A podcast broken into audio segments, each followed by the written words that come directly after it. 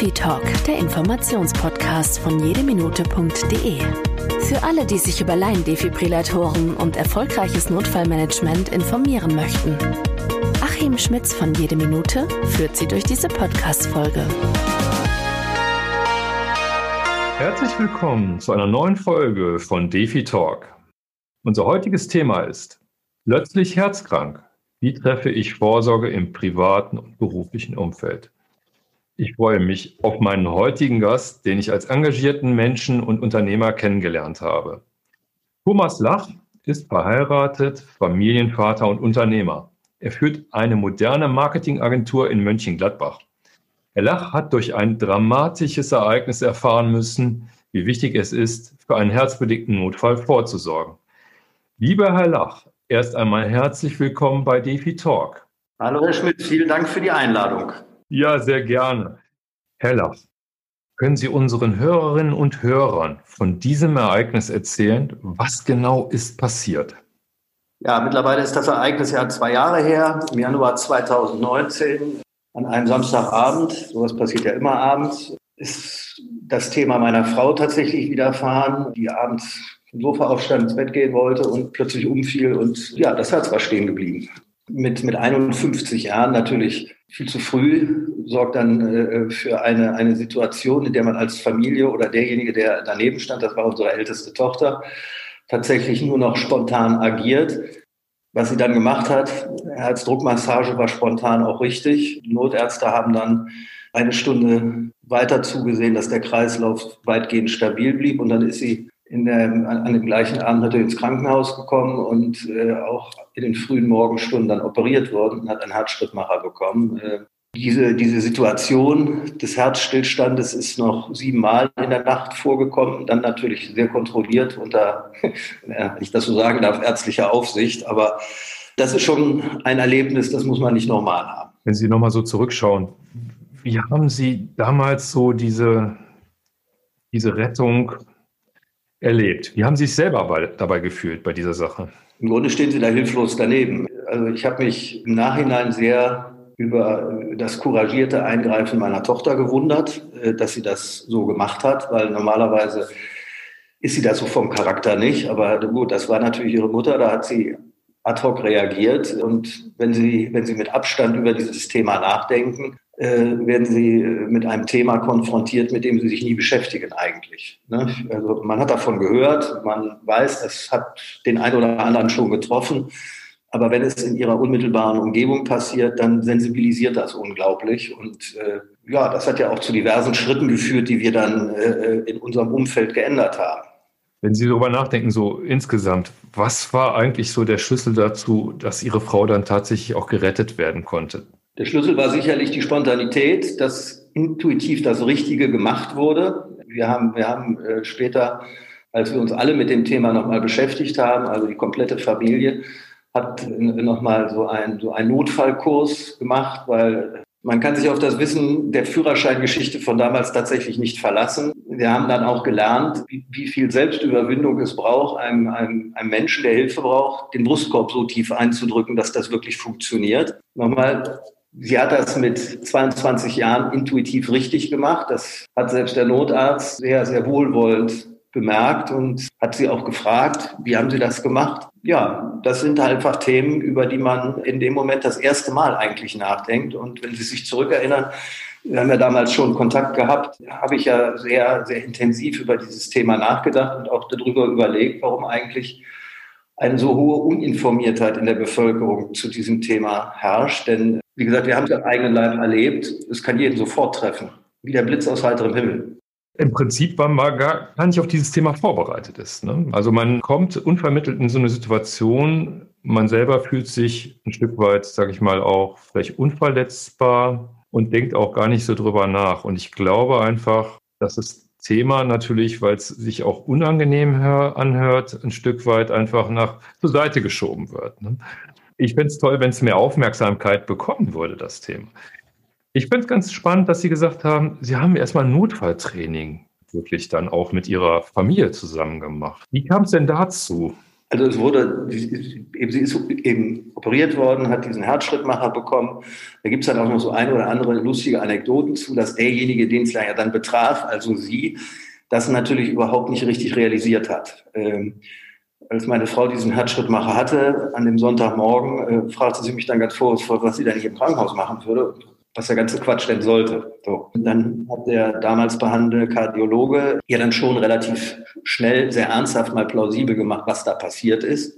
Und uns und an mir plausibel gemacht, äh, dass das A toll war, was eben die Tochter da geleistet hat, aber dass er es nicht so toll fand, eigentlich, dass wir anderen das gar nicht gekonnt hätten, weil er hat schon gemerkt, dass wir, ich nenne es mal hilflos, daneben gestanden haben. So habe ich ihm das auch beschrieben. Und das hat mich dann dazu gebracht, dass ich gesagt habe, nee, ähm, wenn so etwas, wenn so etwas passiert, das kann in meinem Umfeld jedem passieren, das kann mir passieren, das kann hier in der Firma einem Mitarbeiter passieren, dann finde ich, muss ich das können. Und das war eben der Auslöser, dass der, der behandelnde Professor, bei dem meine Frau jetzt seitdem in Behandlung ist, das tatsächlich auch organisiert hat und ein Training mal gemacht hat, was speziell auf dieses Thema abzielt. Und das macht sicherer. Ne? Also wirklich, ich hoffe, ich muss es nie tun.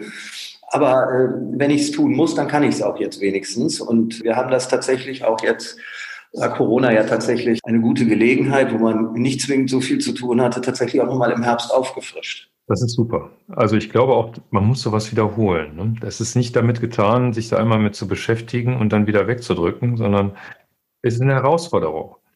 Aber Sie haben ja noch mehr gemacht. Richtig. Sie haben ja auch einen Defibrillator bei uns beschafft. Zwei. Genau. So, also es war nach dieser Operation relativ klar, dass dieses Gerät helfen wird, dieses Problem, was sie da kardiologisch hat, weitgehend aufzulösen. Heute wissen wir, es hat sich sogar gebessert. Sie wird das Ding nie loswerden, natürlich nicht. Aber äh, das hat mich damals dazu gebracht, dass ich bei Ihnen, bei Ihrer Mitarbeiterin damals zwei tolle Geräte gekauft habe. Eins, was hier in unserer Firma fest installiert hängt und eins, was wir als mobiles Gerät halt zu Hause haben, was auch ständig mit auf Reisen geht, wenn wir unterwegs sind, in Urlaub fahren oder meine Frau tatsächlich auch auf Geschäftsreisen ist, hat sie den dabei. Ähm, das ist einfach ein, ein ja, das ist äh, ein, Stück Sicherheit. Was, das haben wir uns jetzt so angewöhnt. Dieses kleine mobile Gerät mitzunehmen, ist kein Aufwand. Und äh, wir wissen ja aber, was wir da gekauft haben. Also es ist ja ein, ein ganz großes Stück Sicherheit, was einen da begleitet. Und ich habe Ihnen das ja schon mal gesagt. Das war eine Geldausgabe. A, habe ich die nie bereut und B, habe ich da nie wieder drüber nachgedacht, sondern ich war froh, dass die Dinger hier sind. Wir haben sie ja auch, gibt ja diese Defi-App, äh, da sind sie ja registriert, sodass auch jeder von außen sehen kann, da hängt so ein Ding in dem Haus und wenn das passiert, kann ich den benutzen. Es ist großartig sozusagen eigentlich dann die Chance für diejenigen, die in der Gegend sind, denen etwas passiert, dann auch einen Defibrillator dann auch zugänglich zu machen. Das finde ich eine tolle, tolle Einstellung. Bei dem AED, der ist ja mehr als nur ein, ein Gerät, das schocken kann. Sie haben ja auch ein Gerät, das ja auch ein Feedback-System hat, was Sie auch unterstützt bei der Herz-Lungen-Wiederbelebung. Genau. Das hatten Sie seinerzeit auch geübt. Genau. Ähm, können, können Sie das nochmal beschreiben, wie das so war? Ich glaube, das war auch ein aktives Training, oder? Richtig, richtig, richtig. Ja, wie war das? Äh, das war, wenn ich das so beschreiben will, war das absolutes Neuland, wo man mit, mit außerordentlich viel Respekt dran gegangen ist und sich viele Dinge äh, überhaupt nicht getraut hat. Wenn Sie, wenn Sie sich zurückversetzen, als Sie Ihren Führerschein gemacht haben und diese erste Hilfeprüfung da ablegen mussten, dann war das ein langweiliger Samstagnachmittag, der sein musste. Die, die Konsequenz, die man aus diesem Training nachher rausholt, die ist einem in dem Moment überhaupt nicht so richtig bewusst. Die wird einem erst bewusst, wenn man es in der wie soll ich das nennen, in der Tiefe, in der es professionell durchgeführt wurde, wirklich von einem Notfallsanitäter beigebracht bekommt. Und zwar mit, mit jeder Konsequenz, in aller Härte. Ne? Weil der will ja, dass sie das können. Der will ja nicht, dass sie ihre Führerscheinprüfung schaffen, sondern der will, dass sie das erledigen können, was er ihnen da gerade beibringt. Und darum hat das was von Drill gehabt, so ein bisschen. Aber man hat es dann auch drauf gehabt. Defi Talk, der Informationspodcast von jedeminute.de, wird unterstützt von der Zoll Medical Deutschland GmbH, dem führenden Laiendefibrillatorhersteller für wirksame Wiederbelebung mit Feedback-System. Für so einen Fall, das würde jetzt bei Ihnen, sag ich mal, im Betrieb oder auch zu Hause passieren. Hätten Sie einen klaren Ablaufplan im Kopf, was dann zu tun wäre? Äh, ich hoffe, dass ich ihn spontan in dem Moment parat habe. Wenn Sie mich das jetzt so fragen, also wenn, Sie, wenn ich ihn jetzt aufschreiben sollte oder ihn jetzt äh, in drei Stufen erzählen sollte, würde mir das tatsächlich schwer fallen. Aber wir haben in diesen drei Sitzungen, die es gewesen sind, wo wir das nochmal trainiert haben, haben wir es tatsächlich am Ende alle spontan hingekriegt. Ja, das wäre natürlich die ideale Situation, dass man da nicht gar nicht so lange überlegen muss, sondern im Prinzip weiß, das und das ist der Ablauf. Ist es denn so, dass Sie sozusagen eigentlich auch die Chance haben, in jeder Situation auch im Team äh, zu agieren? Im privaten Umfeld ist das ja manchmal ein bisschen schwieriger. Aber äh, im Betrieb gilt das sowieso, würde ich sagen. Ihre Frau ist ja auch im Betrieb tätig, oder? Bei Ihnen? Ja, ja, meine Frau ist hier Mitgesellschafterin und das hat natürlich auch äh, bei unserem Personal damals dafür gesorgt, dass alle sehr hellhörig wurden und gesagt haben, oh, was ist da passiert und wie kann das sein und kann mir das auch passieren? Und ja, jetzt hängt hier so ein Gerät an der Wand. Die Mitarbeiter sind dafür sehr sensibilisiert oder haben sich selber sensibilisiert dafür. Und einige werden es auch in dieser Trainingssituation jetzt lernen und sie es wollen. Wir werden einfach sehen, wie wir da halt, ja, ich sag mal, einen Status herstellen, dass das, äh, sollte hier so etwas passieren, vernünftig funktioniert. In der Familie ist es sehr simpel gewesen. Äh, wie gesagt, unsere älteste Tochter, die hat noch zwei Schwestern. Äh, die haben tatsächlich hilflos daneben gestanden und haben nicht gewusst, äh, was sie jetzt machen sollen. Äh, die haben, die haben diese Kurse mitgemacht, haben jetzt ein sehr tiefes Verständnis dafür und äh, fühlen sich ja, sie fühlen sich sicherer. Das ist, das ist einfach ein Thema. Sie fühlen sich auch sicherer im Umgang mit ihrer Mutter, weil da haben sie beide zu mir gesagt, wissen gar nicht, wie wir da jetzt so richtig mit umgehen sollen. Ne? Äh, mir hat der Arzt gesagt, Herr Lach, den Schrittmacher kann ich Ihnen einstellen, wie Sie wollen. Die kann nett sein oder nicht nett sein. Das können Sie sich aussuchen. So. Das, das, Stückchen Humor, mit dem ein Arzt mit sowas umging, war okay. Ja, man braucht auch ein bisschen Humor, auch in so einer doch schwierigen Phase. Sie brauchen vor allen Dingen Geduld, äh, um rauszufinden, wodurch ist das gekommen. Was, was, ist eigentlich das kardiologische Problem, was das ausgelöst hat? Und äh, das hat tatsächlich einige Zeit gedauert. Äh, äh also die Reparatur, nenne ich es mal in Anführungszeichen, war, war schnell gemacht, aber äh, den Grund, die Notwendigkeit zu finden, äh, woran hat es denn überhaupt gelegen oder was ist denn das kardiologische Problem, hat tatsächlich fast ein halbes Jahr gedauert. Herr Lach, was warten Sie unseren Hörerinnen und Hörern wenn Sie in einer ähnlichen Situation sind, wo sowas vorgefallen ist oder vielleicht sogar vorher, vor sowas passiert? Also wir beide haben ja mal vor einigen, das ist bestimmt fast ein Jahr her, vor Corona ja mal darüber philosophiert, warum in einer Gesellschaft wie der Deutschen äh, so ein Thema überhaupt nicht sensibilisiert ist. Jetzt haben Sie ja eingangs, als Sie mich vorgestellt haben, über meinen Beruf gesprochen. Das ist Kommunikation und was man eigentlich jedem nur raten kann, ist, äh, informiert zu sein zu diesem Thema und sich damit einfach mal eine halbe Stunde beschäftigen, um zu begreifen, was man tun muss, wenn so ein Fall eintritt. Wie gesagt, ich habe gelernt, dass er von jetzt auf gleich eintreten kann. Ich muss ganz ehrlich zugeben, ich war darauf nicht vorbereitet. Äh, niemand war in dem Umfeld darauf vorbereitet. Trotzdem hat es, ist es zum Glück gut gegangen aber in dieser ganzen Thematik eine hohe Uninformiertheit bei mir selber gespürt.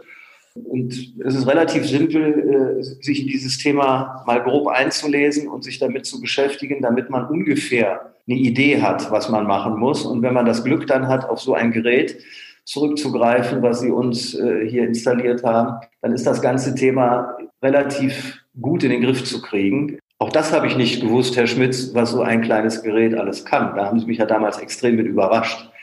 Sondern man hat ja eigentlich immer die Vorstellung, man muss da mit zwei Elektroden jemanden schocken und äh, am Ende macht man das falsch. Diese Angst sollte man einfach überwinden oder am besten gar nicht haben, denn man macht nichts falsch. Nichts machen ist falsch. Also ich glaube, besser kann man das gar nicht zusammenfassen. Ich würde mich natürlich freuen, wenn das auch Anregung ist für viele Hörerinnen und Hörer, dieses Thema für sich einfach selber nochmal anzugehen und mal zu durchdenken, ob es denn damit getan ist, vielleicht irgendwann mal einen Führerschein zu machen und dabei auch einen Erste-Hilfe-Kurs. das kann es eigentlich nicht sein. Ich glaube, gerade im privaten Umfeld, im persönlichen Umfeld ist es möglich, dass sowas vorkommt. Die meisten Fälle passieren im privaten Umfeld. Und ich glaube, dann ist es eine unerhört gute Erfahrung, vorbereitet zu sein und dann beherzt anpacken zu können und jemandem das Leben zu retten. Umgekehrt, glaube ich, wäre es ein sehr, sehr übliches Gefühl, jemandem nicht helfen zu können in dem Moment. Ganz genau. Wie gesagt, mich hat überrascht, wie hoch die Quote in Deutschland ist von einem Phänomen, von dem wir gehört haben, dem wir aber nicht weiter äh, Beachtung schenken. Das ist einfach so ein Zwei-Wort-Satz, plötzlicher Herztod. Ja, fällt um und ist tot. Äh, nee, ist er eigentlich nicht, sondern es ist noch, noch rettbar in der Sekunde, in dem Moment. Dann muss es aber auch jemand tun können. Wenn Sie sich erinnern, ich habe das damals mit der AIDS-Kampagne verglichen und habe gesagt, dafür wurde getrommelt, das hat jeder auf dem Schirm. Für das Thema wird überhaupt nicht sensibilisiert und niemand hat es auf dem Schirm, obwohl es uns eigentlich viel näher ist. Genau, es können uns nämlich alle treffen. Genau. Lieber Herr Lach, ich bedanke mich ganz, ganz herzlich und freue mich sehr, dass Sie sich die Zeit genommen haben, unseren Hörern und Hörerinnen über dieses Thema zu berichten. Ich wünsche Ihnen und Ihrer Familie Gesundheit und alles Gute. Vielen lieben Dank für dieses Gespräch mit Ihnen. Sehr gerne. Liebe Hörer, hat Ihnen die Folge gefallen? Liegt auch Ihnen das Thema Erste Hilfe und Notfallrettung am Herzen? Als Abonnent verpassen Sie keine Folge. Durch eine positive Bewertung helfen Sie mit, dass die Erste Hilfe und Notfallrettung eine höhere Aufmerksamkeit erhält. Wir würden uns sehr freuen, wenn wir dadurch mehr Menschen motivieren, Erste Hilfe im Notfall zu leisten, denn jede Minute zählt in einem Notfall. Informationen und eine Zusammenfassung des Podcasts finden Sie auf jedeminute.de. Wir bedanken uns herzlich für die Unterstützung der Zoll Medical Deutschland. Bis bald, Ihr Achim Schmitz.